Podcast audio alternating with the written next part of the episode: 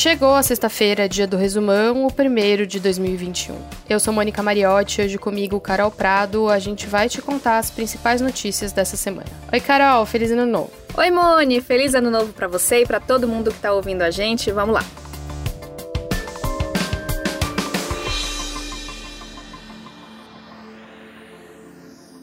A grande expectativa de todo mundo nesse comecinho de ano é quando é que a gente vai ser vacinado contra a Covid, né? Então a gente vai começar falando de vacina, é claro. É, Mone, claro que está todo mundo bem ansioso. Na quinta-feira, o ministro da Saúde anunciou a assinatura de um contrato para comprar 100 milhões de doses da Coronavac, a vacina produzida pelo Instituto Butantan em parceria com a chinesa Sinovac. Aí, no mesmo dia, o Instituto Butantan disse que a eficácia da vacina é de 78%. Os diretores do Butantan reagiram assim quando receberam a informação sobre a eficácia do imunizante. Para casos de internação hospitalar, 100% eficaz. E nessa sexta-feira, a Anvisa recebeu o pedido de liberação para uso emergencial de 6 milhões de doses da Coronavac que vieram da China e já estão no Brasil. A agência pretende fazer essa análise em até 10 dias. Segundo a Anvisa, o prazo para análise do registro definitivo é de até 60 dias. No meio da tarde da sexta-feira, a Fiocruz também entregou o pedido para o uso emergencial da vacina de Oxford, que é feita aqui no Brasil pela Fiocruz em parceria com o laboratório AstraZeneca. O pedido vale para 2 milhões de doses que devem ser importadas do laboratório Serum, sediado na China. Bom, e nas redes sociais, o presidente Jair Bolsonaro disse que o governo suspendeu a compra de seringas e agulhas. Na quarta-feira, o presidente culpou os fabricantes por aumentarem os preços. Ele escreveu: O Brasil consome 300 milhões de seringas por ano. Também somos um dos maiores fabricantes desse material. Como houve interesse do Ministério da Saúde em adquirir seringas para seu estoque regulador, os preços dispararam e o Ministério suspendeu a compra até que os preços voltem à normalidade. Aí, depois da declaração do presidente, a Associação dos Fabricantes reforçou que os preços aumentaram porque a demanda aumentou. Para tentar conseguir mais agulhas e seringas, o governo suspendeu as exportações e, nessa quarta, zerou a alíquota de importação. Outra medida foi uma requisição administrativa de 30 milhões de unidades. Além de culpar os fabricantes, na mesma publicação, Bolsonaro disse também que estados e municípios têm estoques de seringas para o início da vacinação contra a Covid-19. Estados e municípios se manifestaram e a Frente Nacional de Prefeitos disse que, se os atuais estoques forem usados para a Covid, o governo vai precisar repor para garantir a vacinação contra outras doenças. Bom, e sobre isso, o ministro do STF, Ricardo Lewandowski, deu cinco dias para o Ministério da Saúde apresentar dados que mostrem quanto que o Brasil tem de material para começar uma campanha de vacinação contra o novo coronavírus. Reagindo a um pedido do partido Rede Sustentabilidade, o Lewandowski quer saber quanto que a gente tem de estoque de seringas e agulhas para a futura vacinação. E olha, nesse momento crítico da pandemia e com a gente ainda sem uma data exata para começar a vacinação, o Brasil ultrapassou a triste marca de 200 mil mortes por Covid.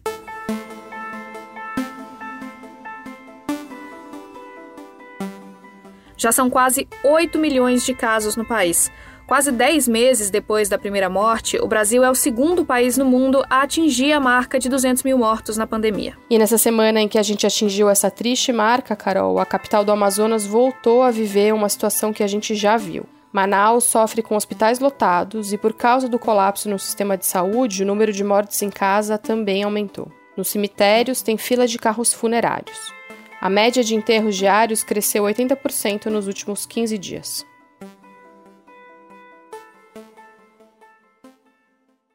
E nessa semana, vários países voltaram a anunciar medidas rígidas para conter uma alta nos casos de Covid. A Inglaterra decretou seu terceiro lockdown, que deve durar pelo menos até o meio de fevereiro. As novas medidas são uma reação à nova variante do coronavírus, que é mais contagiosa por lá. As escolas foram fechadas, cerca de 27 mil pessoas estão internadas com a doença só na Inglaterra. Esse número é 40% maior do que o que foi registrado no pico da pandemia lá em abril. Já a Alemanha também anunciou um confinamento mais rígido até o fim de fevereiro.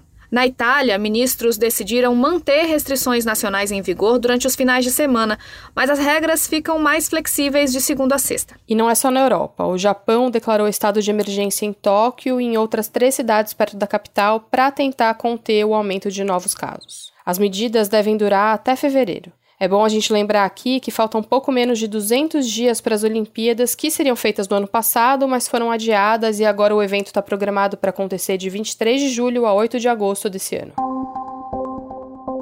Enquanto isso, nos Estados Unidos, o número de mortes por dia ficou acima de 4 mil pela primeira vez desde o início da pandemia. Por lá, são mais de 365 mil mortes. O número de casos supera 21 milhões e meio. Falando em Estados Unidos, por lá a semana foi muito tumultuada, né? Na quinta-feira, o Trump admitiu pela primeira vez que a eleição está decidida. Now Congress has certified the results. A new administration will be inaugurated on January 20th. Diante da tensão provocada pela invasão do Congresso, na quarta-feira, Trump deu essa declaração aí, dizendo que no dia 20 vai transmitir o cargo.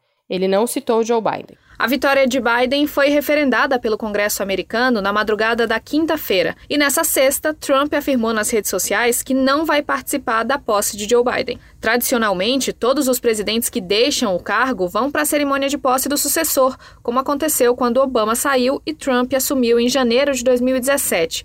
Os únicos três presidentes que faltaram à posse dos seus sucessores foram John Adams em 1801, John Quincy Adams em 1829 e Andrew Johnson em 1869. Carol, você falou que o Trump postou nas redes sociais que não vai na posse. É, essa afirmação dele foi feita no Twitter depois que a conta dele foi liberada. O perfil do Trump foi bloqueado por 12 horas na rede social.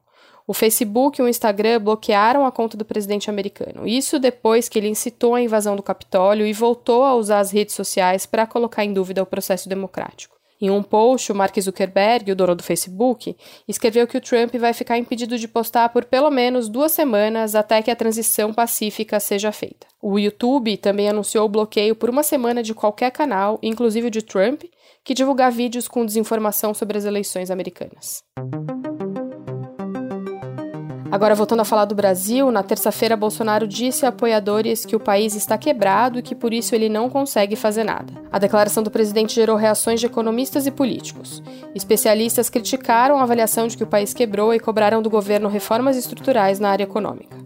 Bom, um dia depois dessa declaração, Bolsonaro foi irônico e disse que o país está, abre aspas, uma maravilha, fecha aspas.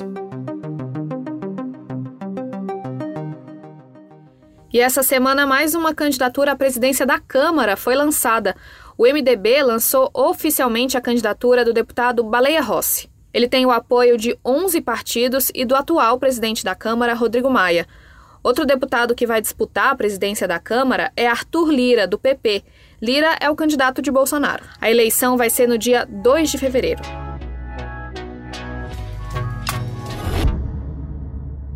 Semanas atrás a gente falou aqui da subida meteórica do Elon Musk no ranking de homens mais ricos do mundo. O fundador da fabricante de carros Tesla se tornou a pessoa mais rica do mundo com um patrimônio de 188,5 bilhões de dólares. Sim, dólares. Na cotação atual, esse valor equivale a mais de um trilhão de reais. A alta nas ações da Tesla fez com que a fortuna do Musk ficasse maior que a de Jeff Bezos, o dono da Amazon, por um bilhão e meio de dólares. Elon Musk coleciona outros marcos. A empresa dele, a SpaceX, foi a primeira empresa privada a fazer viagens para o espaço.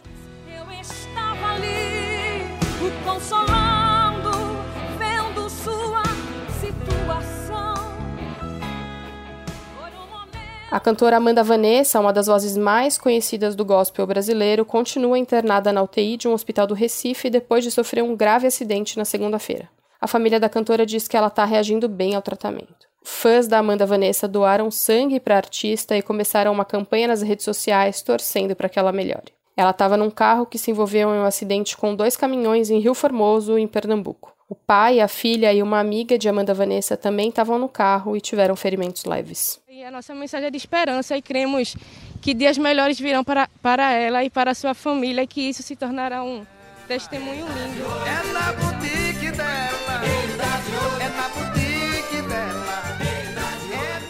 E vamos terminar esse resumão com uma homenagem ao cantor e compositor paraibano Genival Lacerda, um dos grandes nomes do forró, ídolo popular, cheio de carisma. Genival tinha 89 anos e morreu vítima de complicações da Covid-19.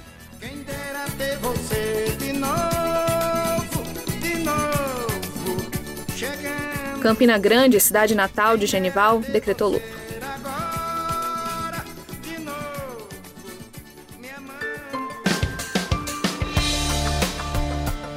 Esse foi o Resumão, o nosso podcast semanal que está disponível no G1, é claro, ou então no seu agregador de podcast favorito. Segue a gente, assim você sempre é avisado quando um episódio novo está no ar e também pode compartilhar, né? Esse podcast foi feito por nós, por Jéssica Rocha, Renata Bittar e Sérgio Fernandes.